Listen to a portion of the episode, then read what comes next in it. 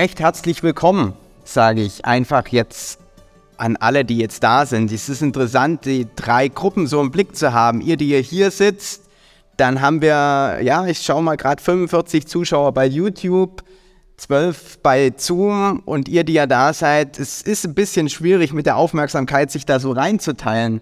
Aber ich freue mich einfach, dass wir das gemeinsam tun dürfen, in der Bibel zu sein, unterwegs zu sein, gemeinsam zu graben.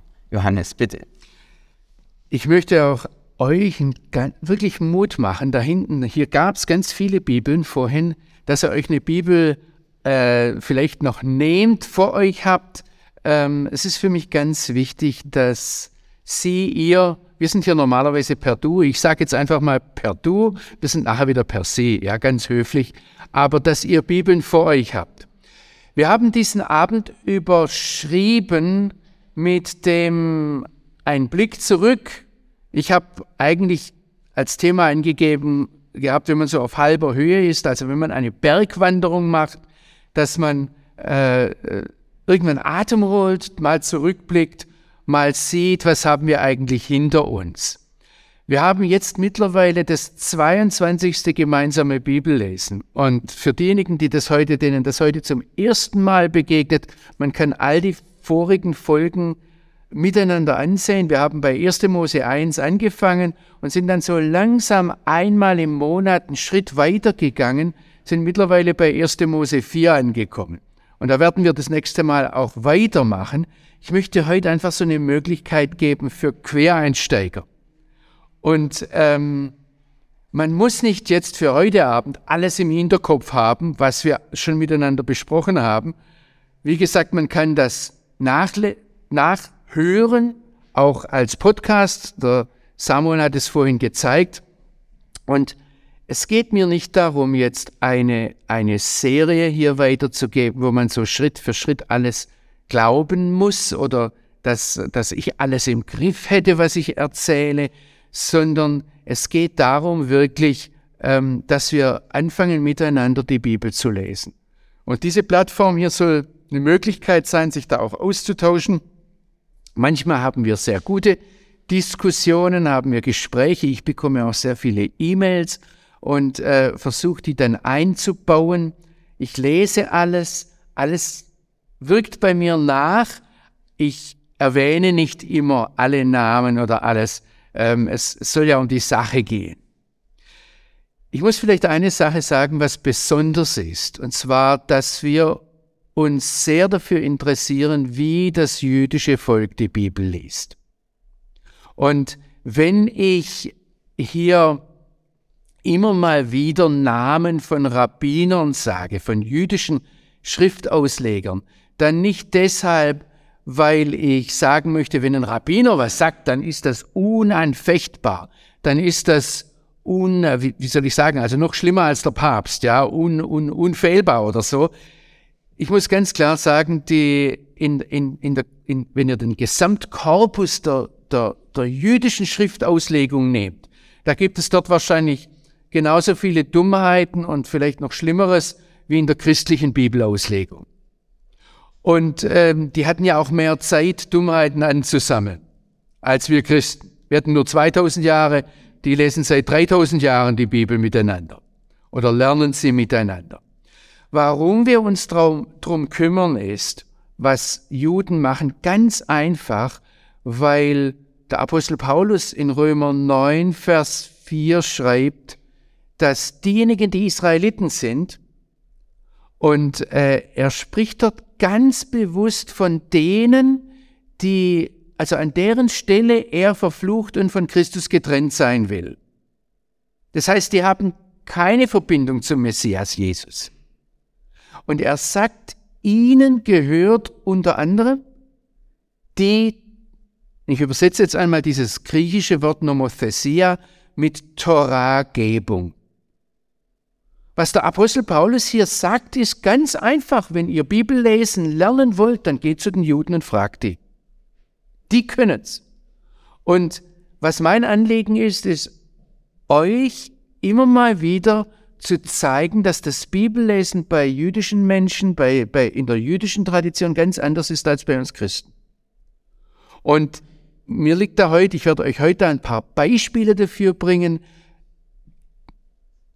Das kann uns helfen. Noch einmal, nicht alles fressen, schon gar nicht auf die christliche Manier, dass alles, was von der Kanzel kommt, ähm, äh, dem nicht widersprochen werden darf. Im Jüdischen wird über alles diskutiert. Am Wort prüfen.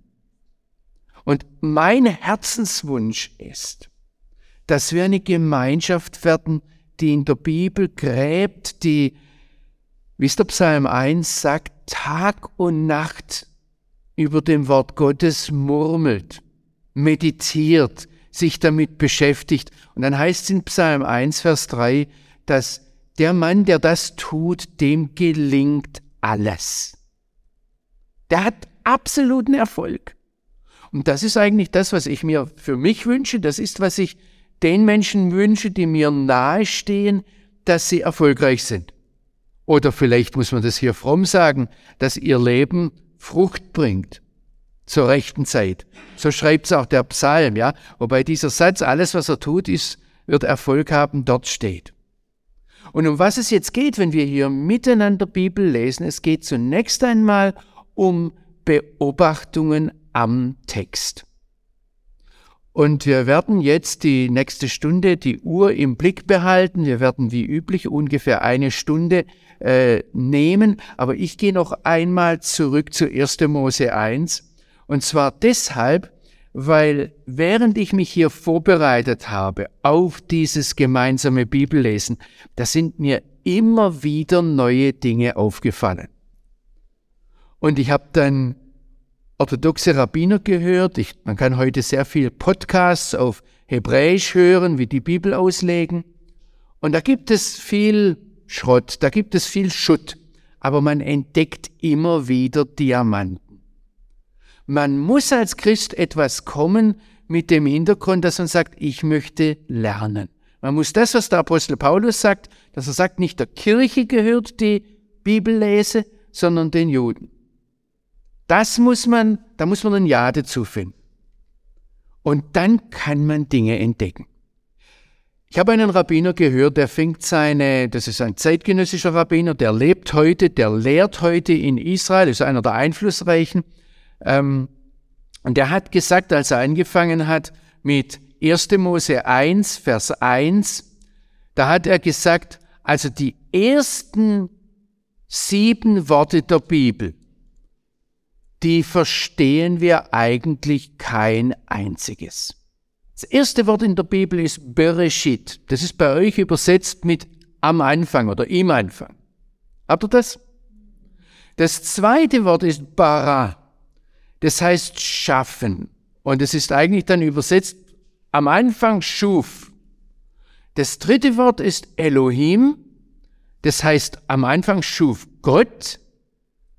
Das vierte Wort da wurde ich heute schon gefragt drauf. Das ist et. Und das ist bei euch überhaupt nicht übersetzt. Das ist einfach nur Aleph Taf.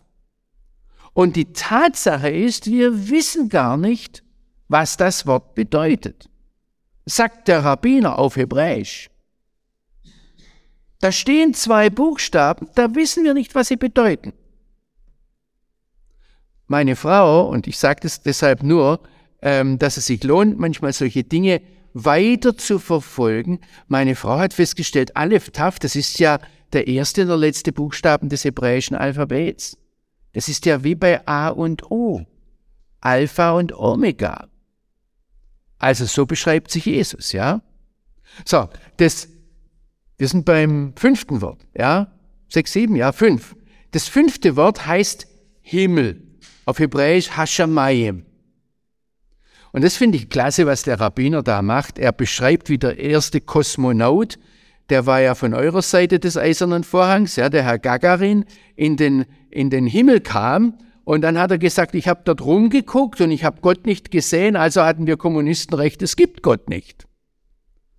Und dann lacht der Rabbiner und sagt, das kleinste jüdische Kind, das Torah lernt, kann schon sagen, dass Shamaim nicht das ist, was der Herr Gagarin gesehen hat. Der Rabbiner macht sich richtig lustig über den und sagt, jeder, der die Bibel liest, weiß, dass der Herr Gagarin nur die Feste, das Firmament, hebräisch die Rakia gesehen hat, die Gott nach dem Schamayim benennt. Himmel. Also später, wo er die Feste des Firmament schafft, da benennt er die nach dem Himmel. So wie wir zum Beispiel hier heute Abend, ich weiß nicht, ob das jetzt klappt, eine Frau haben, die heißt Erika. Und jeder, der die Erika kennt, kann dann sagen, ja, ich weiß, was Heidekraut ist und wie Heidekraut aussieht. Sie könnte ja auch Heide heißen, ja? Auch das gibt's im Deutschen. Oder wenn eine Rose heißt. Und dann kommt einer und sagt, ich habe genau dieses Gesicht vor Augen, ich weiß, wie die Rose aussieht, aber die Rose, nach der die Frau benannt ist, sieht eigentlich ganz anders aus. Und genauso, was der Herr Gagarin gesehen hat, das war das Firmament, das nach dem Himmel benannt wurde, aber nicht ein Himmel. Also jetzt kommt nochmal Et, was jetzt als nächstes kommt. Und da wissen wir nicht, was das bedeutet. Also von den ersten sieben Worten haben wir zwei Worte, wo man auch auf Hebräisch nicht weiß, was sie bedeuten. Und das siebte Wort, da denken die Leute jetzt, das verstehen wir aber. Das ist das Wort Haaretz, das Land. Und da sagen sie ja, das verstehen wir, die Erde. Aber wisst ihr das von der Bibel her? Also der Rabbiner hat dann gesagt, ja, ich bin drauf gekommen, als ich so kleinen Kindern von fünf, sechs Jahren das auf Hebräisch beigebracht habe.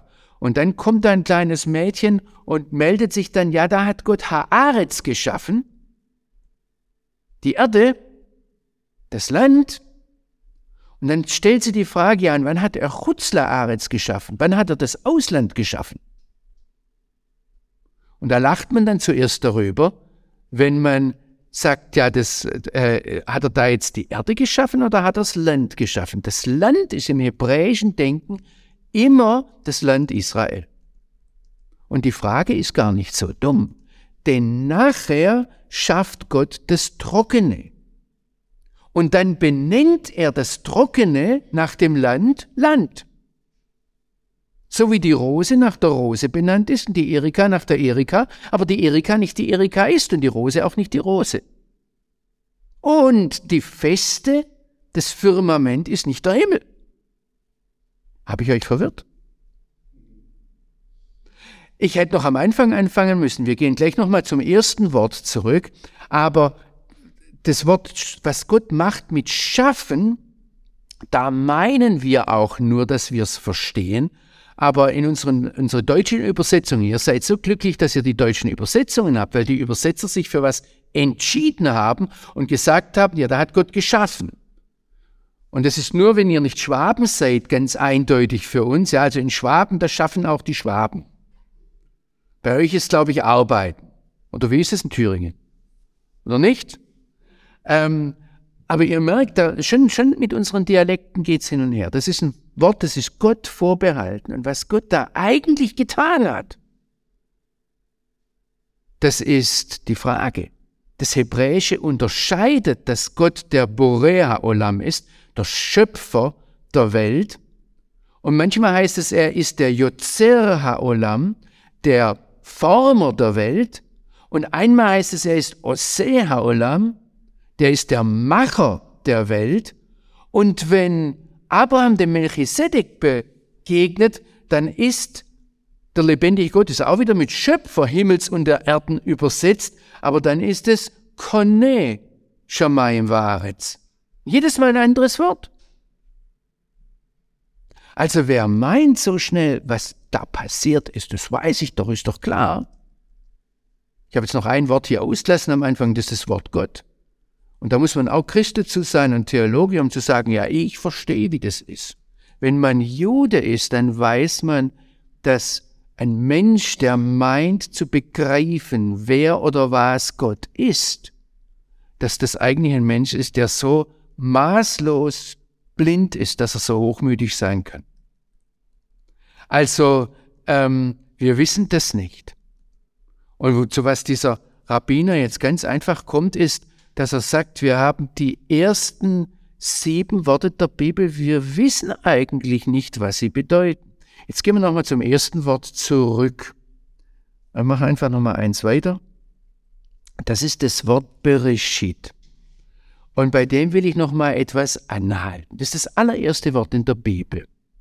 Das Problem ist, dass dieses Wort einzigartig ist an dieser Stelle. Das kommt sonst so nirgends in der Bibel vor, außer zum Beispiel im Zusammenhang, wenn es zum Beispiel heißt, am Anfang der Königsherrschaft vom Joachim oder irgendeinem König, da kommt das Wort drei, viermal vor.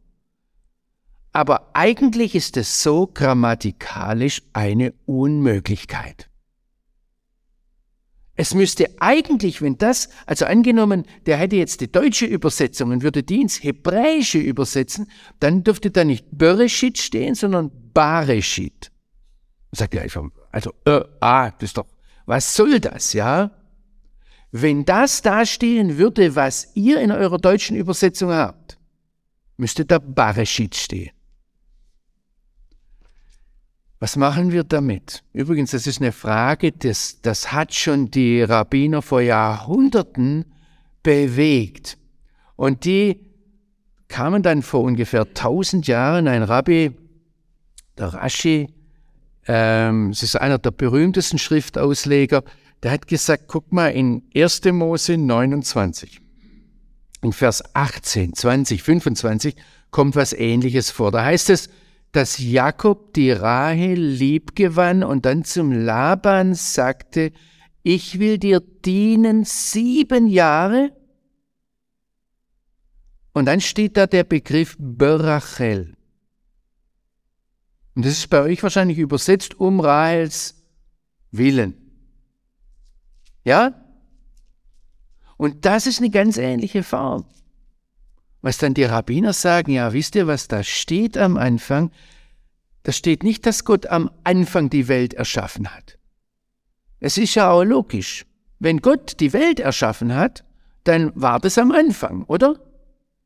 Eigentlich ist das erste Wort überflüssig, so wie es in eurer Bibel übersetzt ist. Weil wenn, wenn, wenn Gott die Welt erschaffen hat, dann war das der Anfang. Und das muss man dann nicht sagen. Da kann man einfach nur sagen, Gott hat die Welt erschaffen. Und dann ging es weiter. Wenn da aber Bereshit steht und das so übersetzt werden will wie Berachel, um Rahels Willen hat der Jakob dem Laban gedient, dann muss man das übersetzen, da dürft ihr euch da gerne Anmerkungen in eure Bibel reinmachen, dass Gott Himmel und Erde erschaffen hat, um des Reschit willen. Ich lasse jetzt mal bewusst das hebräische Wort stehen. Weil jetzt ist die Frage, was ist der Reschit? was ich jetzt gemacht habe, ist, das heißt, das habe nicht nur ich gemacht, das haben schon andere vor mir gemacht, die sind einfach mal ähm, durch die Bibel durchgegangen, da kann man eine Konkordanz nehmen, wo kommt dieses Wort Reschit noch vor? Und um was, wessen Willen, jetzt kannst du das ausschalten, um wessen, wessen Willen wurde die Welt erschaffen? In 1. Mose, also das heißt zum Beispiel in 1. Mose 10, Vers 10, dass ähm, Babel und Erech und Akkad und Kalne im Lande China äh, der Reschit von der Herrschaft des Nimrod war. Da kommt es also wieder, dass das zusammengenommen ist, der Anfang von einer Königsherrschaft. In 1. Mose 49 nennt der Jakob den Ruben den Beginn oder den Anfang, es geht um den Erstgeborenen und das schwingt hier mit, der Erstgeborene, seiner Manneskraft, seiner Stärke. Da, oder dann wird in äh, 4. Mose 24 da wird der Amalek Reshit Goyim, der, der Reshit, der Erstling der Völker genannt. Übrigens, das Wort Erstling ist vielleicht das Wort, wie dieses Wort Reshit am meisten übersetzt wird, dass das die Erstlingsfrucht ist, die Israel bringen sollte. Und jetzt überlegt mal, wenn das stimmt, dass um des Erstlings willen die Welt oder Himmel und Erde erschaffen wurde. Was bedeutet das? Das bedeutet ja auch, dass wir erschaffen wurden. Und das, was um uns herum ist, dass wir das Erste, das Beste dem Vater im Himmel geben. Und das ist interessant, wenn wir das machen, dann werden Menschen wirklich glücklich. Das ist übrigens, das hat manche irritiert, warum die Eva so über den Kain gejubelt hat, aber das war ihr Erstling, das war ihr Erstgeborener. Und äh, der Rabbi Sharki hat sich dazu der Aussage verstiegen, der Kain ist der Messias. Deshalb hat sich die Eva so drüber gefreut. Ich weiß, das passiert, passt bei uns Christen überhaupt nicht, aber ich habe dann gemerkt, da passt einiges mehr zusammen. Der Kain war der Erstling. Und um des Erstlings willen wurde die Welt erschaffen. Ich lasse jetzt hier einiges aus, damit wir nicht zu lang uns an dieser Sache festhalten. Aber ich möchte euch Mut machen zu dieser ähm, Wortstudie, wenn es heißt, um des Erstlings willen hat Gott die Welt, der Himmel und Erde erschaffen. Wisst ihr, worauf wir rauskommen? Das ist, dass der Erstling in der Bibel vor allem Israel ist. Dann heißt es, um des Erstlings willen, also um Israels willen hat Gott Himmel und Erde erschaffen. Und dann ist der Erstling des Geistes, das sind die Leute, die an Jesus glauben.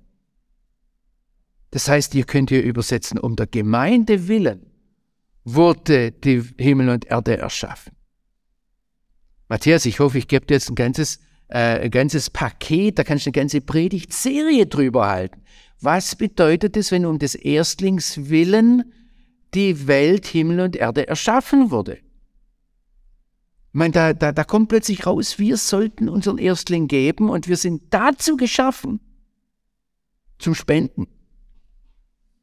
Das ist nicht, nicht, nicht geschaffen, also das muss ich hier wahrscheinlich nicht sagen, aber in Schwaben muss ich sagen, wir sind nicht geschaffen zum Sparen, sondern zum Spenden, zum Hergeben. Jetzt kommt aber das, das Faszinierende, der Erstling im Neuen Testament ist dann vor allem der Messias, der Christus. Der auferstandene Messias nennt sich selbst als oder wird genannt von Paulus als der Erstling aus den Entschlafenen. Und ich, ich habe euch hier jetzt was zusammengepackt, wo ich diesem Rabbiner zugehört habe. Wisst ihr, das Verrückte ist, ähm, Ne, ich weiß, dass er im Internet dann auch angeklagt wurde von manchen, er soll seinen Mund halten, der wird ja den Christen in die Hände spielen damit, wenn die das verstehen würden. Zum Glück verstehen Christen kein Hebräisch, ja. Also von daher ist das alles nicht so gefährlich, aber ähm, der, der stand regelrecht da und hat gesagt, ja, um, um, um Jesu willen wurde die Welt geschaffen. Und versteht ihr, da wird es dann plötzlich klar, wie der, wie der Apostel Paulus dahin kommen kann, dass er sagt, durch ihn und zu ihm hin und von ihm ist alles geworden, was da war. Steckt im ersten Wort drin. Wenn ich euch diese Dinge weitergebe und wenn wir jetzt nochmal zurückgehen ich weiß, dass manche vielleicht den Eindruck haben, wenn sie so weit mit uns Bibel gelesen haben, jetzt wissen wir es. Jetzt haben wir es alles aufgeschrieben. Ich weiß, dass manche das Bibellesen auch immer wieder anhören und alles abschreiben. Mir ist ganz wichtig, wir, wir, wir kratzen hier an etwas, wir kneten hier etwas. Ich möchte euch Mut machen zum Bibellesen, zum Weiterdenken an diesen Dingen und zum drüber beten. Weil ihr Lieben, wenn wir, wenn wir an das Wort Gottes dran gehen, dann, dann haben wir da etwas Lebendiges vor uns. Der Apostel Paulus sagt, das ist Dynamit. Und das haben wir heute, also wenn ich Christen angucke, und ich habe das erlebt in den letzten Jahren, als ich, ich habe 18 Jahre als Journalist gearbeitet und dann habe ich gesagt, ich, ich will jetzt mehr wieder Bibel arbeiten wenn ich aus dem Gazastreifen kam und gesagt habe, da sind die Raketen geflogen oder aus dem Libanon, da hat alles geknallt, da waren sie alle ganz, ganz äh, da. Und wenn ich jetzt komme und sage, ich möchte mit euch Bibelarbeit machen, da fangen sie an zu gähnen und sagen, ach, das können wir doch selber. Das brauchen wir nicht.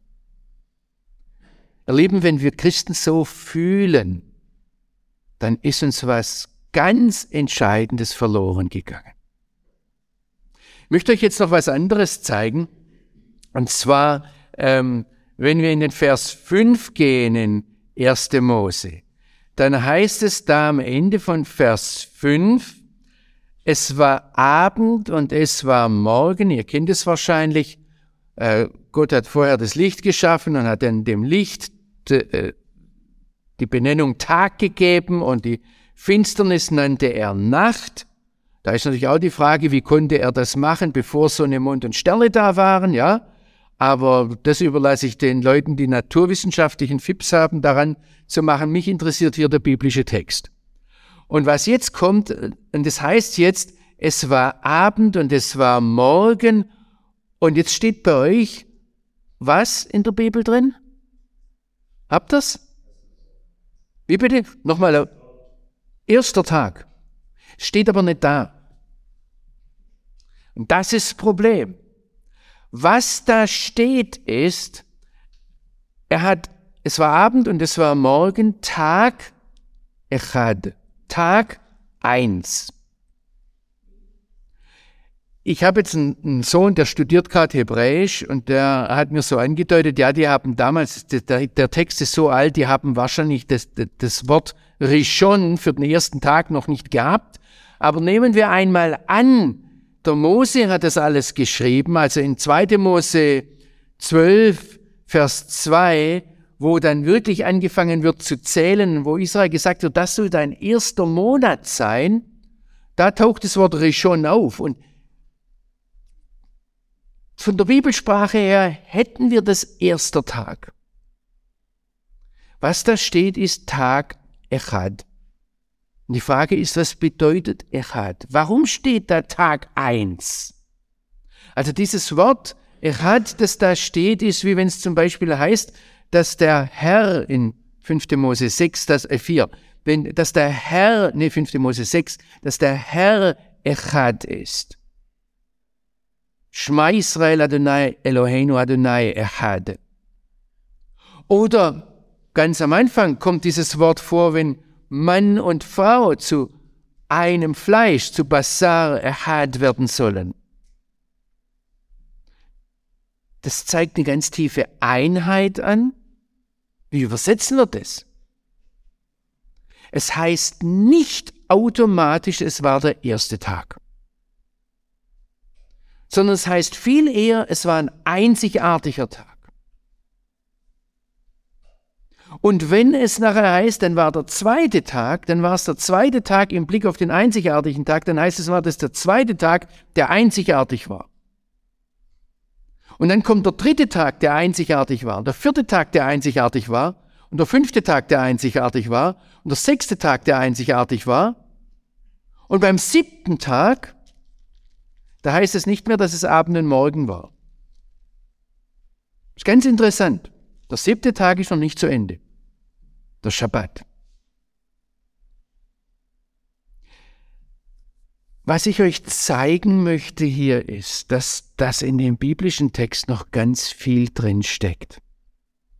Das haben wir mit unseren Übersetzungen ausgeklammert. Das tun wir einfach weg.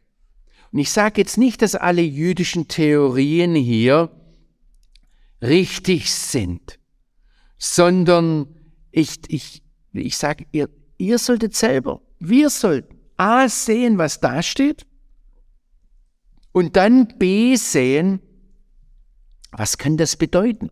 Was steckt da drin? Und das sind ganz, ganz viele, ich sage jetzt mal Bedeutungsmöglichkeiten. Wisst ihr, das Wort Gottes ist sowas ähnliches wie eine Blume, das wenn man das kaut oder wenn man darüber murmelt, wenn man das meditiert, das aufgeht. Ich möchte euch jetzt noch eines zeigen, was aus diesem Denken über diesen Tag 1, Tag 2, Tag 3 oder zweite Tag 1, zweite Tag, äh, äh, dritte Tag 1, vierte Tag 1, was man daraus machen kann. Ähm, und ich nehme mal, ich habe so eine alte Menorah abgefotografiert äh, und ähm, da, da kann man das, das ganz gut sehen. Ich möchte mit euch ein Spielchen machen, was mir an diesem Spiel gefallen hat. Nochmal, das habe ich auch Rabbinern abgeguckt, die das heute gebrauchen. Die lernen dadurch den Bibeltext auswendig, ganz anders. Also wir haben wie viele Tage? Eins, zwei, drei, vier, fünf, sechs, sieben. Und das sind sieben Tage, die ähm, alle als einzigartig dastehen. Und jetzt, was das hilft, ist einfach das Memorieren. Wenn ich euch jetzt fragen würde, jetzt ohne dass ihr in die Bibel reinguckt, ähm, habt ihr es präsent gedächtnismäßig, ähm, was am ersten Tag geschaffen wurde? Das Licht, ja? Was wurde am zweiten Tag geschaffen? Auswendig. Dürfen alle mitmachen. Luft und Wasser. Ja? Was wurde am dritten Tag geschaffen? Land und Pflanzen. Warum wurde am vierten Tag Sonne, Mond und Sterne geschaffen? Ich habe vorhin gesagt, es wirft Fragen auf. Wie kann der Abend und Morgen unterscheiden, wenn es da die Lichtträger noch gar nicht gab? Übrigens, die Rabbiner sagen, es gibt kein Vorher und Nachher in der Bibel. Vielleicht war die Reihenfolge anders.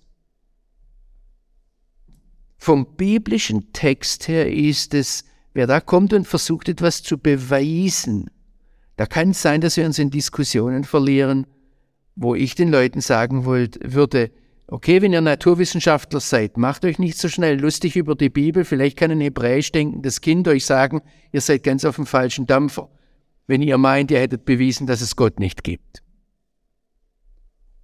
Am vierten Tag hat er die Lichtträger geschaffen. Und ich habe äh, schon, als wir den Text behandelt haben, gesagt, da besteht eine Beziehung zwischen dem ersten und dem vierten Tag. Was hat er am fünften Tag geschaffen? Weiß es jemand? Vögel und Wassertiere. Da hat er, guck mal, das ist, ist, entspricht genau dem zweiten Tag.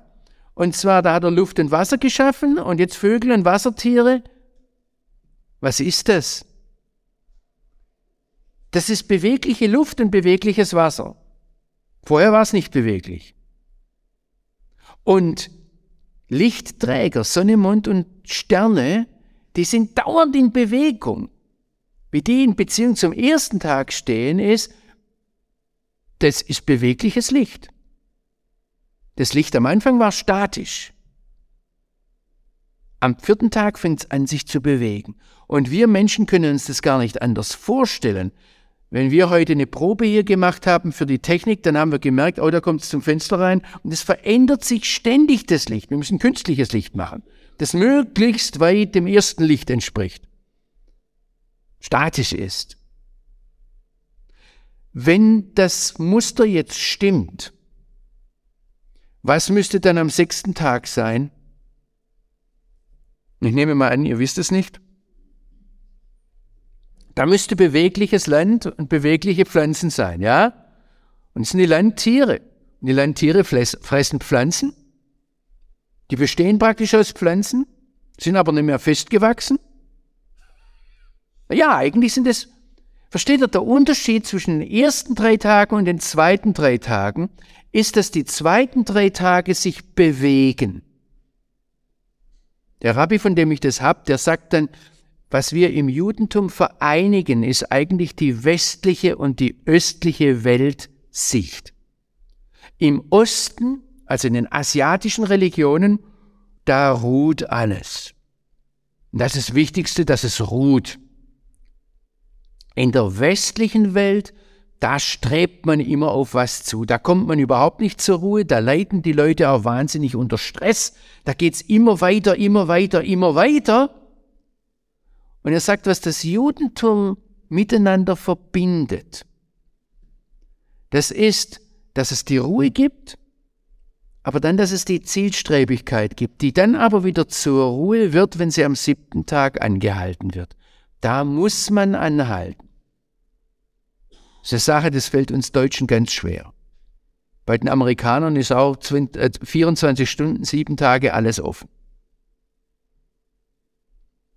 Wenn wir das jetzt etwas umsortieren und den Schabbat in die Mitte setzen, und der Schabbat hat ja nicht aufgehört, und wenn ihr vom Neuen Testament her denkt, also äh, Matthias, es gibt jetzt wieder Predigtreihe über das Ruhen, und da darf man dann gerne im Hinterkopf haben, dass noch eine Ruhe für das Volk Gottes vorhanden ist, weil das alles darauf zugeht. Und ihr könnt gern die Menorah nehmen, der siebenarmige Leuchter, der daran erinnert, aber das Zentrum ist der Schabbat.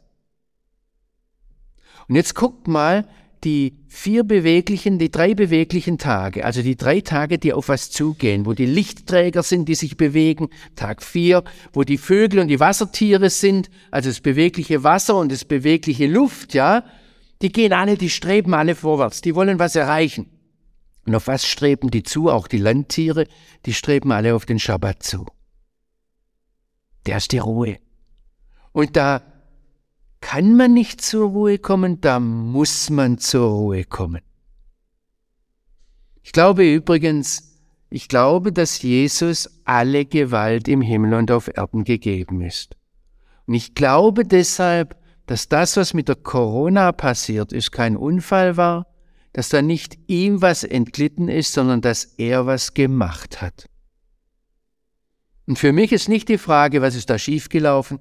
Für mich ist nicht die Frage, äh, wer hat da jetzt welche Weltreligion oder welche Weltverschwörung oder was weiß ich was gemacht, sondern für mich ist die Frage, was will der lebendige Gott mir damit zeigen. Und wenn ich diese Sache mit dem Schabbat im Hinterkopf habe und wenn ich weiß, dass der lebendige Gott diese Welt auf den Schabbat zugeschaffen hat, dann glaube ich, dass er die Corona uns gegeben hat, um uns an den Schabbat zu erinnern. Um zu sagen, Leute, haltet mal die Luft an. Ihr seid nicht, die euch erhaltet. Ich will, dass ihr innehaltet.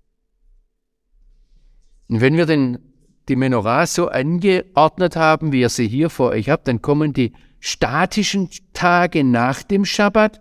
Ähm, ich, ich höre damit jetzt auf, über den Schabbat zu reden, aber diese Anordnung, wie ihr sie hier habt, das ist der Grund dafür, dass ihr die Haftalah-Kerze, also die Unterscheidungskerze im Judentum zwischen Schabbat und der Woche, wenn ihr den Schabbat immer weiter rausziehen wollt, weil er sagt, das mit dem Ruhen ist so toll, dann könnt ihr die Haftalah-Kerze rausziehen bis zum Dienstagabend bis zum dritten Tag abends. Da müsst ihr sie dann anzünden und unterscheiden, weil dann geht's auf den nächsten Schabbat zu. Und ihr könnt nicht Asiaten sein, die dauernd in sich selbst ruhen und irgendwelche Buddhas oder so, ja, die sich überhaupt nicht mehr. Ihr müsst auf ein nächstes Ziel zustreben. Aber das fängt erst am Mittwoch an. Da geht's dann auf den nächsten Schabbat zu. Ähm, ich möchte euch Mut machen, an diesen Dingen weiter nachzudenken weiter dran zu arbeiten. Wollt ihr Fragen stellen oder sollen wir noch, ich habe noch, ich habe noch ein paar Sachen, die ich euch äh, zeigen würde, die, die, die mir im Nachhinein aufgefallen sind, die bei unserer ersten Betrachtung von 1. Mose 1 nicht drin waren. Weil ich es auch selber vielleicht nicht gesehen habe. Manche Sachen habe ich gesagt, ja, habe ich vergessen. Andere Sachen habe ich nochmal ganz neu gelernt. Und da gibt es noch viele Sachen und ich möchte euch da Mut machen, auch ganz neu noch einmal zu lernen. Also eine weitere Sache ist, ähm, dass für aus, aus biblischer, rabbinischer, jüdischer Sicht ganz wichtig ist, dass die Schöpfung unvollendet ist. Ihr sagt jetzt gleich, aber Gott hat doch am, am Schluss gesehen, dass alles, was er, was steht da bei euch in der Bibel? Am Ende von Kapitel 1? Guckt nochmal nach und sagt mir's. Alles, was er gemacht hatte, war sehr gut.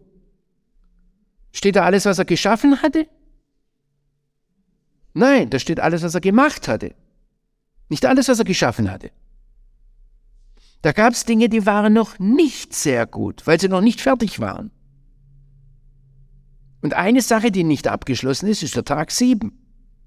Ist der Schabbat.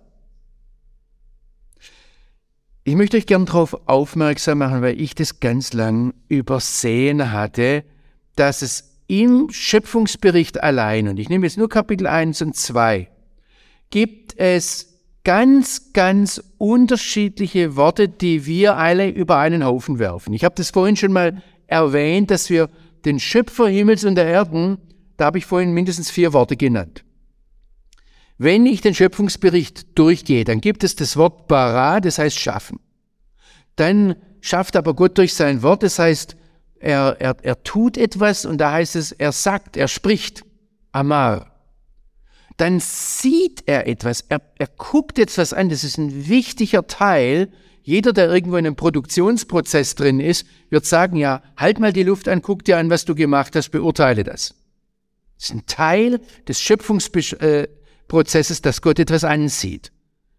Dann unterscheidet er. Ich gehe jetzt die, die Sachen etwas schneller durch, dann ruft er, benennt etwas, dann tut er etwas, dann gibt er etwas, dann segnet er, dann vollendet er, dann heiligt er, dann lässt er regnen, dann formt er, dann bläst Gott, dann pflanzt Gott, dann setzt er etwas fest, dann lässt er sprossen, dann nimmt er, dann führt oder leitet er, dann befiehlt er oder ordnet etwas an und dann treibt er zusammen, dann bringt er etwas, dann findet er etwas, dann lässt er etwas fallen oder er, er, er wirft etwas auf jemanden, einen tiefen Schlaf, auf den Adam, und dann baut er, die Eva in dem Fall.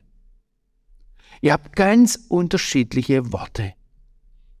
Und wir dürfen mit unseren Übersetzungen diese ganzen Worte nicht einfach in einen Topf werfen und rumrühren und sagen, ja, da geht es ums Schöpfungshandeln Gottes.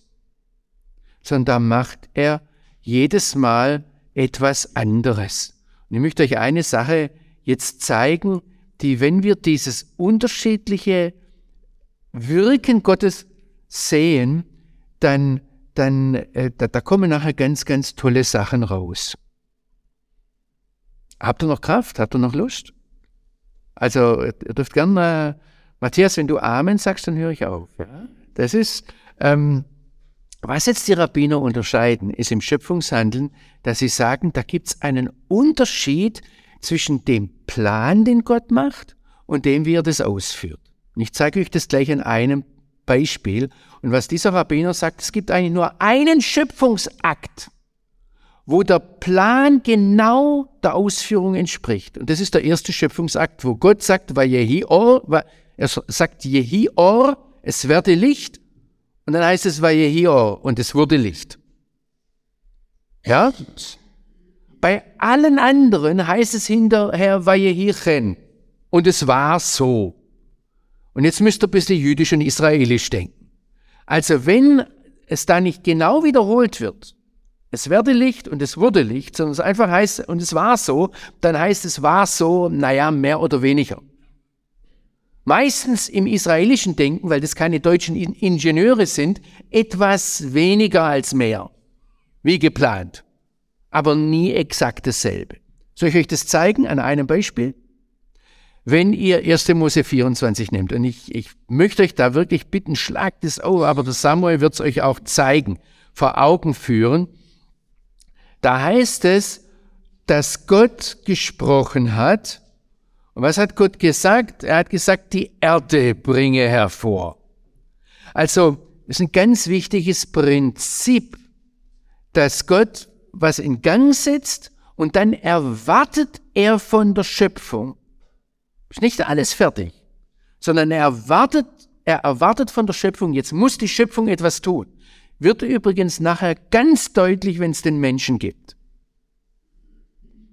Und beim Menschen heißt, dass er gemacht wurde, dass er geschaffen wurde, aber nicht gemacht. Deshalb sagen die Rabbiner, der Mensch war nicht sehr gut.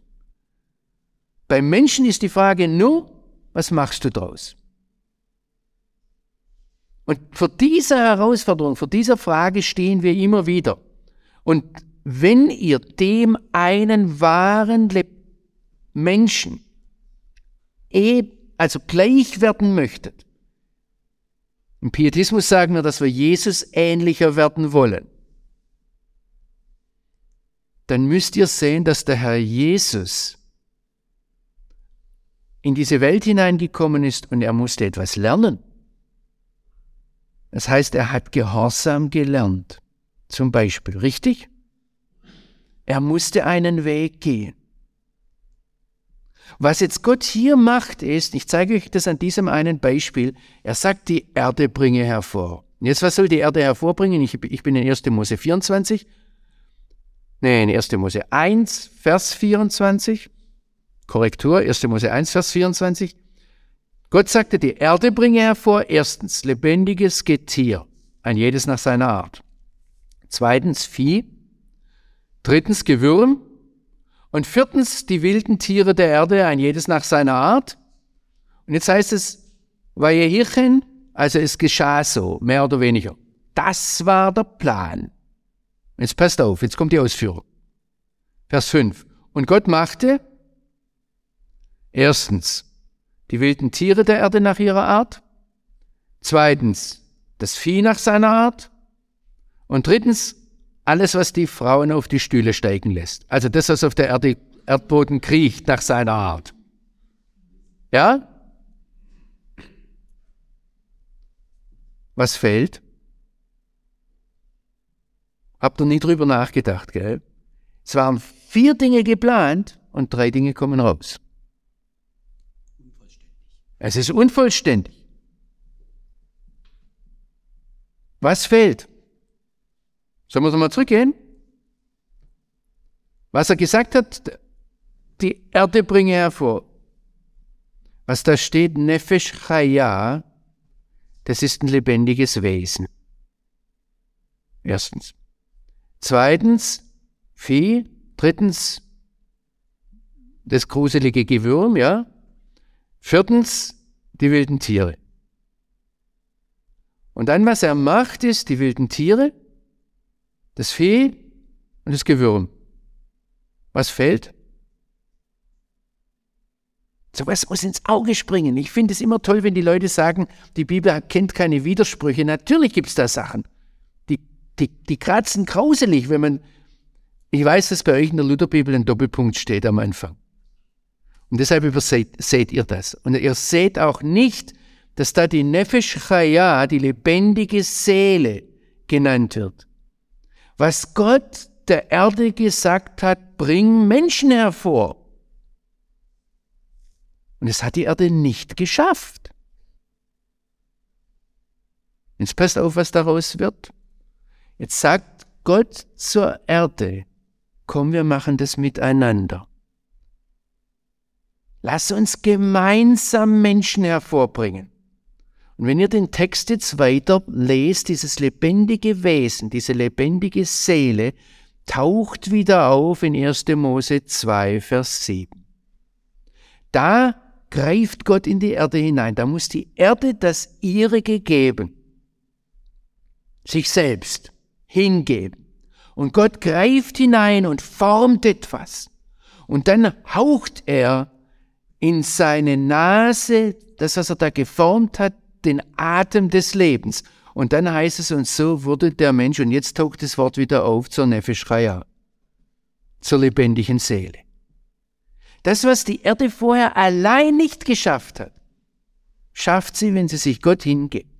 Und versteht ihr, hier wird etwas gezeigt, das ein Prinzip ist in der Schöpfung drin. Ich weiß, wir sind alle hier oben verdorben. Wir denken, es sind zwei Schöpfungsberichte. Das ist die historisch-kritische Methode. Das sind die liberalen Theologen, die sich so in eure Köpfe reingesetzt haben, dass ihr das, da, da gar nicht mehr drauf aufmerksam werdet. Was Gott hier zeigt, er zeigt ein Prinzip, wenn Gott dir einen Auftrag gibt und du sagst, ich kann ja nicht. So wie die Erde von Gott einen Auftrag gekriegt hat und es nicht konnte. Dann sagt Gott, komm, lass es uns miteinander machen. Wir schaffen es miteinander. Du musst das Deinige geben, dann gebe ich das Meinige. Merkt ihr, dass das eine, eine, eine, eine ganz, ganz wertvolle, ganz, ganz tolle Sache sein kann, wenn man solche Dinge in der Torah ähm, sieht. Übrigens gibt es hier eine Sache, die, die beschäftigt mich bis heute. Und zwar spricht der Rabbi Uri Sharki, äh, den ich da in, in seinen Podcasts angehört habe, der spricht hier in der Schöpfung, dass da eingebaut ist ein ähm, Keshel Metuchnan, sagt er auf Hebräisch. Das ist ein geplantes Versagen. Das ist ein Widerspruch in sich selbst. Wenn das Versagen geplant ist, dann ist kein Versagen mehr, dann ist eingebaut. Aber es ist etwas, das aussieht wie ein Versagen. Und wir Menschen ticken so, dass was perfekt sein muss. Gott tickt da anders. Er schafft, er macht seine Schöpfung, damit sie mit arbeitet. Damit sie dann, ist geschaffen, um sich auf den Schabbat zu, zu bewegen, ist geschaffen, um das ihrige ganz zu geben. Also das, wenn wir Schwaben einen gewissen Leistungsdruck verspüren, ich glaube, ihr Thüringer seid da ziemlich schwäbisch, ähm, dann, dann ist es was von Gott gegebenes. Aber wenn ihr meint, ihr könnt es alleine, dann habt ihr einen Götzendienst draus gemacht. Der Rabbi Sharki spricht hier vom Keschel mit Duchnan, vom geplanten Versagen und er sagt dann zum Beispiel, das ist ein Prinzip, das durch die ganze Bibel hindurchgeht. Der Moses sollte das Volk Israel ins Land Kanaan bringen. Und dann stirbt er direkt davor. Und ich mache jetzt eine Sache kurz. Auch hier hat der Rabbi Sharki mit diesem Prinzip, das er da beobachtet hat am Text, mir was ganz Wertvolles geliefert, wo ich jahrelang dran genagt habe, aber ich musste mich zuerst über den Rabbi Sharki aufregen, weil ich mich zuerst mal, wo er mir diesen Gedanken hingeworfen habe, habe ich gesagt, unmöglich, jetzt spinnt er. Und er spinnt an manchen Stellen. Also ich habe äh, x Stellen, wo, wenn ich ihn mal treffen sollte, wo ich ihm sagen könnte, da liegst du aber total daneben. Alles, was er über die Christen sagt, ist ziemlich schwachsinnig. Also bitte nicht, ich werde nie sagen, nur weil jemand ein Rabbi ist, hat er recht. Für mich ist dran, das zu entdecken, was der Apostel Paulus meint, wenn er sagt, den Juden ist das Bibellesen gegeben. Das will ich lernen. Und da entdecke ich plötzlich, ich packe es euch jetzt ganz kurz zusammen, weil wir auch gegen Ende kommen, ähm, wenn der Apostel Paulus schreibt in Römer 11, Vers 11, dass durch den Fall Israels das Heil zu den Heiden gekommen ist. Also durch das, dass Israel seinen Messias nicht erkennt. Da, da, da, das ist ja vielen Christen gar nicht klar, dass da etwas passiert ist, das ist, das tut unwahrscheinlich weh, wenn man Israel lieb hat. Das ist, wenn man Gottes Plan mitdenkt, irgendwo unverständlich. Und das ist ja nicht nur Israel, das ist auch Israels Messias, der auf dem Ölberg sitzt und sagt, Jerusalem, Jerusalem, ich wollte dich sammeln wie ein, eine Henne ihre Küchlein und ihr habt nicht gewollt. Und versteht ihr, ich bin da drauf gekommen, als ich an Jesaja 49 gearbeitet habe. Dort ist der Gottesknecht, der möchte Israel sammeln. Und dann heißt es dort, aber Israel wurde nicht gesammelt, und das ist so hart, dass sowohl die Rabbiner als auch dann die meisten christlichen Übersetzungen da mitgehen und es anders übersetzen, dass das nicht gesammelt nicht mehr drinsteht. Also unsere Bibelübersetzungen sind geprägt von dem, dass wir manche Sachen nicht, nicht mögen. Und ich habe dann mal eine Bibelarbeit darüber gehalten in einem Freizeitheim, in einem christlichen Freizeitheim. Ich sage jetzt nicht, welches das war. Ähm, ich habe dann hinterher erfahren, dass da Briefe rumgereicht wurden von den leitenden Brüdern, dass ich ein Irrlehrer sei, weil ich gesprochen habe vom Versagen des Messias. Und zwar, wenn der Messias von Mutterleib an dazu berufen ist, das Volk Israel zum Gott Israels zurückzubringen, und er sitzt auf dem Ölberg und hat gesagt, ich wollte euch sammeln und ihr habt nicht gewollt, dann hat er versagt. Bis heute hat er Israel nicht zurückgebracht. Aber wisst ihr was? Aus unserer nichtjüdischen Sicht musste Israel seinen Messias ablehnen, damit er unser Heidenheiland wurde. Und das ist genau dieses Prinzip, das der Rabbi Sharki schon in der Schöpfung sieht. Und wenn ihr da, da einfach mal drauf aufmerksam werdet, dass Gott damit arbeitet, dass er vielleicht in deinem Leben damit arbeitet, dass da Dinge sind, wo du als der Versager dastehst und dann kannst du irgendwann im Rückblick sehen, Mensch, da wird der lebendige Gott durch verherrlicht. Da hat er was gemacht. Ja, da geht's bei mir durch Zerbruch und Versagen und Kaputtgehen und Eigensinn und Sünde und was weiß ich was. Und ist jetzt keine Entschuldigung für unsere Fehler. Bitte nicht missverstehen. Aber der lebendige Gott macht da etwas. Und da kann man dann staunend davor stehen. Vielleicht versteht ihr etwas, wenn mir es an der Bibel liegt, dass ich mir wünsche, dass wir als Christen wieder mehr Leute haben, die richtig gut Hebräisch und Griechisch können. Also ich meine jetzt nicht nur die Pfarrer, die das als Alibi mal irgendwann ein, zwei Semester gemacht haben, sondern Leute, die da drin leben. Und ich wünsche mir, dass unsere ganze christliche Kultur sich da irgendwo verändert, dass wir Bibelleser, Bibellerner werden, dass wir unangenehme Dinge, Widersprüche, auch Widersprüche zur Naturwissenschaft, Widersprüche mit die, die uns richtig beißen, haltet die fest. Da stecken ganz oft Dinge dran, die ganz, ganz wertvoll sind. Und manchmal bedeutet das, also das mit dem Versagen des Messias und dass ich da plötzlich den Bogen hin zum Rabbi Sharki gesehen habe, ich würde ihn ja gern treffen und sagen, könnte das sein, dass du den Messias nicht erkannt hast, damit er zu mir kommt? Ich habe es übrigens zu meinem Rabbi, also bei dem ich einige Jahre gelernt habe, Zudem habe ich gesagt, eigentlich müsste ich zu dir Danke sagen, dass du Jesus nicht angenommen hast, weil dadurch ist er zu mir gekommen.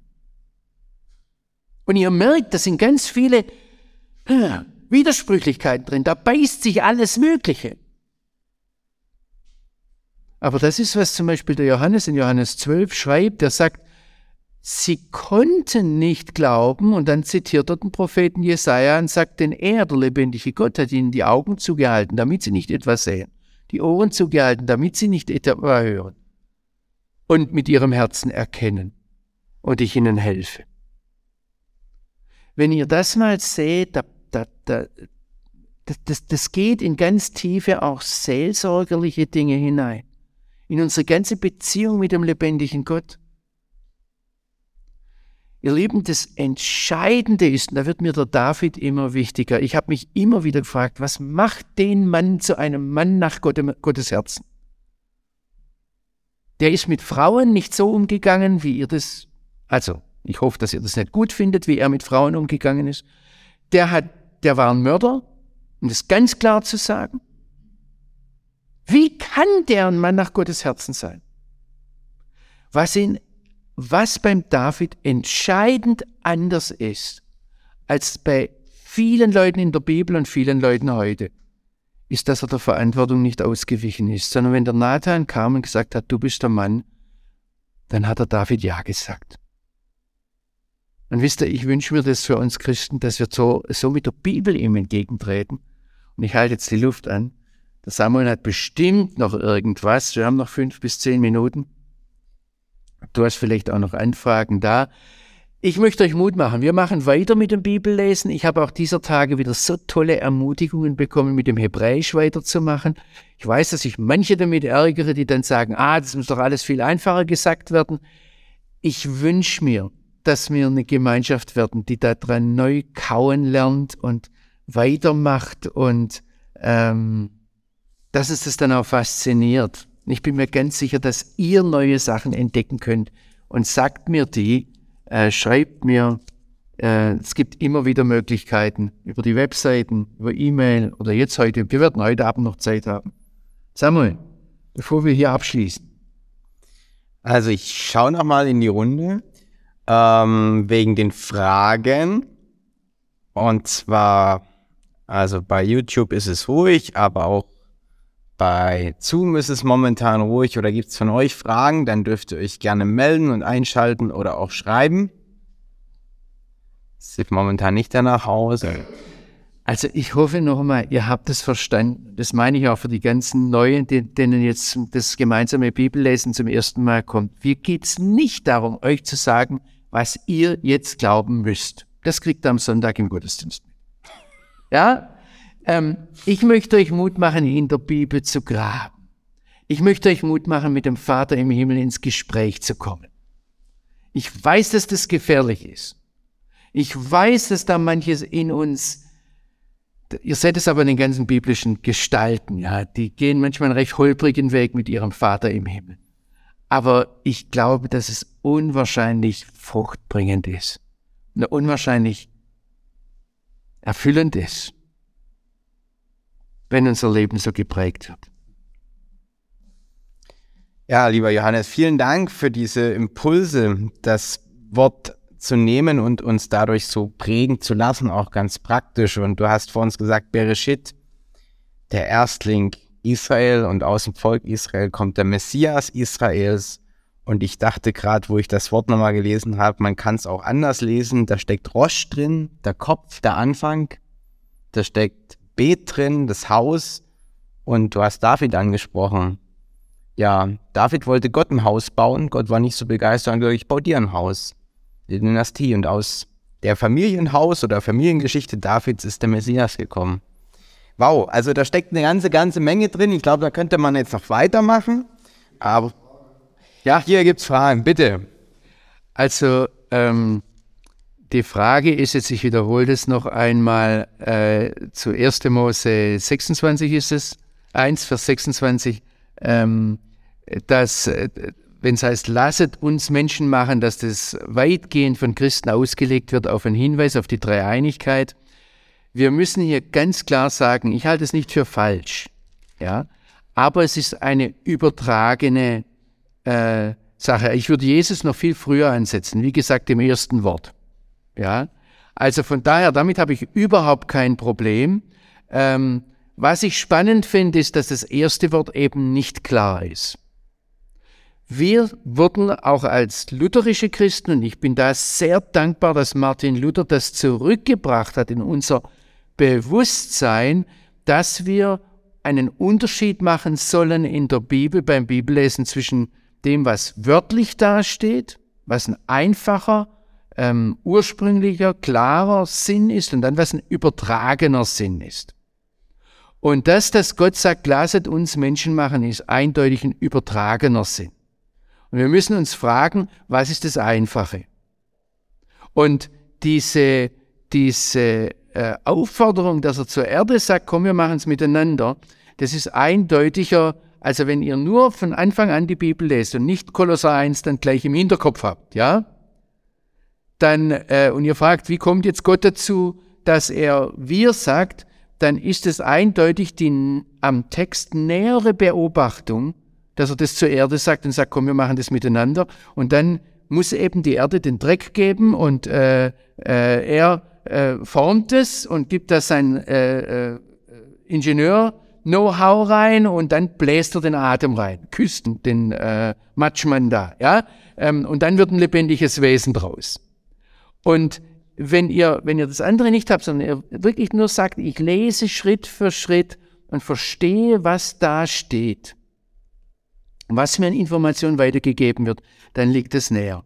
Wenn ich Christen frage, habt ihr eine einfache, nicht übertragene Auslegung von diesem Text, dann wissen die das meistens nicht. Und ich glaube, dass wir immer zuerst fragen sollen, was ist die einfache Bedeutung des Textes? Oder aber, dass wir dahin kommen sollen, äh, wenn wir die ersten Worte, äh, die ersten sieben Worte der Bibel sehen, dass wir sagen, oh, die verstehen wir eigentlich gar nicht. Und es wäre viel besser, als dann große Theorien drauf auszubauen und dann einander die Köpfe einzuschlagen. Also da gibt's ja gerade am, am, am Schöpfungsbericht tolle Beispiele dafür, wie Christen aufeinander losgehen und einander dann auch sehr schnell als ungläubig bezeichnen oder was auch immer. Und wo ich mir nicht ganz sicher bin, es wäre viel besser, wenn wir auf den Text hören würden, sehen, was steht eigentlich da. Und dann dürfen wir auch auf die Wissenschaft gucken.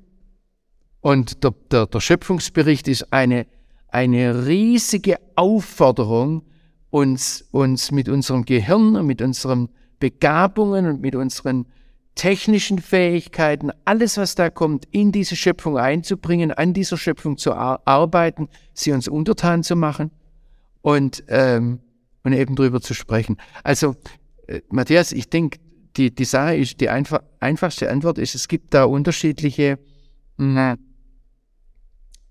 Ebenen und das ist vollkommen legitim, aber wir sollten bei dieser äh, Folge bleiben, das möglichst einfach zunächst zu verstehen und dann ähm, darauf aufzubauen. Wir Christen kommen oftmals viel zu schnell von übertragenen Dingen, wo wir unsere christliche Lehre, ähm, die nicht immer richtig sein muss. Also das sage ich jetzt nicht in dem Fall, aber äh, es gibt da Gefahren. Aber es ist gut, dass du fragst und das einbringst. Du bist übrigens nicht der Einzige, deshalb habe ich das jetzt auch so ausführlich äh, wiederholt. Samuel? Habt ihr noch weitere Fragen? Ja? Also die Frage war, kann ich die Bibel dann überhaupt verstehen? Äh, wenn ich kein Hebräisch kann, so natürlich, natürlich. Richtig, richtig verstehen. Aber wo, wo es vielleicht einen Unterschied gibt und wo ich jetzt manchem Deutschen etwas vor den, vor den Karren fahre, der, der kein Hebräisch und kein Griechisch kann. Oder vielleicht auch manchem deutschen Theologen, der so, so mit Wörterbüchern umzugehen weiß, aber nicht wirklich in der Sprache drin lebt. Und dann manchmal sehr hochnäsig gegenüber Juden kommt, ach die Armen, die haben ja keine Ahnung und die, die blicken es ja gar nicht. Wo ich da komme ist, also ich möchte vielleicht noch mal das eine positiv sagen. Wenn du deine Bibel liest und im Gebet sagst, Herr Jesus, zeig du mir, was du mir sagen möchtest. Vater, öffne mir dein Wort. Da bin ich ganz sicher, er wird zu dir sprechen. Wo jetzt meine, ich sage jetzt mal, mein Widerstand kommt, und wir Deutschen halten das oftmals nicht so recht auseinander. Wenn es jetzt darum geht, aufgrund der für mich wahren biblischen Lehre, die ich erkannt habe, andere zu verurteilen, andere zu beurteilen und andere dann vielleicht sogar fertig und niederzumachen. Und zu sagen, der liegt total falsch. Wenn wir da etwas vorsichtiger sind, dann wäre das ganz große Klasse. Wir sind in, und man muss das sehen, wir sind da in Deutschland auch besonders begabt im im neue äh, ähm, Konfessionen und neue Denominationen zu schaffen und sich nochmal abzuspalten und noch rechter zu haben und noch mehr gegen den anderen zu schimpfen. Ich würde mir wünschen, dass wir viel mehr auch als ganz unterschiedliche Bibellehrer kommen und einander ergänzen. Ich habe kein Problem damit, dass jemand anders mit einer anderen Meinung kommt. Ich werde sehr wohl sagen, aber guck mal, da steht das und das in der Bibel. Und da gibt uns die Bibel entweder viel mehr Raum, unterschiedliche Meinungen zu haben, oder, und der, und der biblische Text ist deshalb so faszinierend, weil er manchmal ganz viele Facetten offen lässt. Und es dann nicht die Frage ist, ja, welches ist jetzt die einzig wahre, richtige Übersetzung, sondern ihr unterschiedliche Übersetzungen nehmen müsst, wenn sie tatsächlich aus dem Urtext sind. Und dann sagt er, was hat der jetzt gesehen und was hat der beobachtet? Und was sehe ich nicht? Was kann ich da weiter sehen? Und dann macht es immer so, dass er drüber betet. Das bringt uns auch dann ganz schnell von da weg, dass wir so rechthaberisch werden, ähm, weil wir dann merken, wir, wir, wir reden mit dem Vater im Himmel und der ist so atemberaubend groß. Also nein, ich wollte überhaupt niemand deprimieren, auch das letzte Mal nicht, auch mit meinem Buch nicht. Ich möchte euch eher was an die Hand geben und wenn ich euch kitzeln darf, dann möchte ich höchstens Leute dahin kitzeln, dass sie sagen, ah, ich benutze jetzt noch das, die dritte Lebenshälfte, die mir bleibt, die Gott mir gegeben hat, wo ich alles Geld der Welt habe und alle Freizeit der Welt und reisen kann. Ich benutze die jetzt noch, um Hebräisch und Griechisch zu lernen. Ihr macht es ja nicht, um dann irgendwo Karriere zu machen, sondern ihr macht es ja vielleicht, um euren Vater im Himmel besser kennenzulernen. Und dann könnt ihr vielleicht noch anderen helfen. Also mir zum Beispiel zeigen, was ich jetzt falsch gesehen habe. Und da gibt es ganz bestimmt Sachen. Also da bitte, wenn ihr das, wenn ihr mich so seht, dass ich jetzt euch dann nur in die, dann bitte verzeiht, das war nie meine Absicht. Lieber Johannes, die Emanuela schreibt und möchte dazu wissen, gibt es einfache Hilfsmittel und Literatur in deutscher Sprache, die mir helfen kann, im Graben beim Verstehen, beim Forschen? Es gibt ganz viel. Aber das Wichtigste ist, wo ich die Gefahr sehe, deshalb habe ich auch in letzter Zeit etwas innegehalten und aufgehört, Bücher zu schreiben. Weil ich gemerkt habe, die Leute lesen dann die Bücher, also die Bücher auch von mir. Natürlich, wenn ich dann sage, das sind die allerbesten, ja. Ähm, ich hoffe, ihr hört jetzt die Ironie bei mir.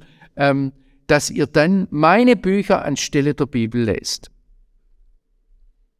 Und dann ist was schiefgelaufen.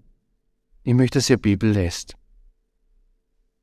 Und ich möchte, dass wir, dass, dass, dass wir das irgendwie, dass, dass wir Wege finden, das Gähnen zu überwinden. Dass wir Wege finden, diese Blindheit, unseren Vater im Himmel, dass er uns die Blindheit nimmt, dass das Wort Gottes wieder spannend wird. Und da, das kann bei jedem anders aussehen. Da möchte ich euch einfach Mut dazu machen. Wenn ihr aus einem anderen Umfeld seid. Ich, ich kenne dich, ich kenne dein Gesicht von hier öfters, aber ich weiß jetzt den Namen nicht und ich weiß nicht, was du von Beruf machst und ich weiß nicht, woher du kommst, aber wenn du einfach eine andere Begabung hast, wenn du zum Beispiel, ich weiß jetzt nicht, Handwerker bist, ja, und all die Begabungen hast, die ich gerne hätte, aber nie hatte, ja, ähm, weil ich zwei linke Hände habe, dann, äh, dann wird Gott mit dir, mit seinem Wort und mit dir ganz anders umgehen als mit mir. Das ist so.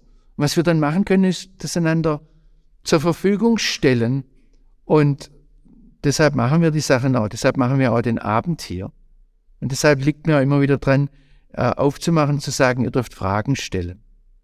Vielleicht machen wir jetzt eins, dass wir, dass ich den Samuel nochmal bitte, zum Abschluss zu beten, außer sind noch Fragen da. Hast du noch was? Ja, der Dennis schreibt noch, stehen wir als Menschheit also jetzt vor dem siebten Tag in Klammern Schabbat. Nach dem, was die Bibel uns sagt, sind wir seit äh, 6000 Jahren im siebten Tag und ringen um den. Und wir wissen immer noch nicht, wie es funktioniert. Wahrscheinlich wissen wir immer noch nicht, wie es funktioniert. Also der Punkt ist, dass wir, dass wir eigentlich, eigentlich da eine Aufgabe haben und um den Schabbat kämpfen müssen. Immer wieder neu auf ihn zugehen, ihn immer wieder neu erobern müssen. Wir sind dieser Schöpfung nicht so ausgeliefert, wie wir oftmals denken. Das Denken, das mir zumindest mitgegeben wurde, ist, was kann ich kleiner Mensch machen? Ähm, was kann ich überhaupt tun? Hauptsache, ich überlebe das irgendwie äh, oder, oder ich, ich komme da irgendwie rüber, ja. Und ich entdecke, ich entdecke anhand der Bibel, dass Gott uns eine unwahrscheinliche Autorität gegeben hat und uns hineingestellt hat in die Schöpfung mit dem Auftrag zu bebauen, zu bewahren, zu beherrschen. Ähm, lest mal Psalm 8, das, das fasziniert mich immer wieder, dass wir, da ist vom Enosch die Rede, von dem Menschen, da kommen wir drauf noch in 1. Mose 5, äh, der, der, der, der Schwächling ist, ja, und dann sagt er, er ist wenig niedriger als Gott. Okay, lieber Johannes, dann lass uns einen Doppelpunkt setzen. Wir dürfen gern weitermachen. Wo und wie habt ihr schon am Anfang gehört? Die nächsten Termine findet ihr bei den Veranstaltungen www.unserewurzel.de. Im Sommer wird es immer mal andere Termine geben, Verschiebungen. Dort sind die aktuellen verlinkt und auch auf deiner Website. Lass uns es geht da um den zweiten Dienstag im Monat. Wir müssen diese Ordnung etwas durchbrechen weil äh, das hängt bei mir mit Reiseterminen zusammen, es hängt mit Ferien und anderem zusammen. Achtet, guckt einfach auf der Webseite, ähm, wenn ihr dabei sein wollt beim gemeinsamen Bibellesen. Immer das nächste wird irgendwie angegeben. Okay, dann lass uns einfach, ne, nicht einfach, lass uns ein, lass uns mit einem gemeinsamen Gebet den Abend einfach beenden und Gott zurückgeben und danken dafür.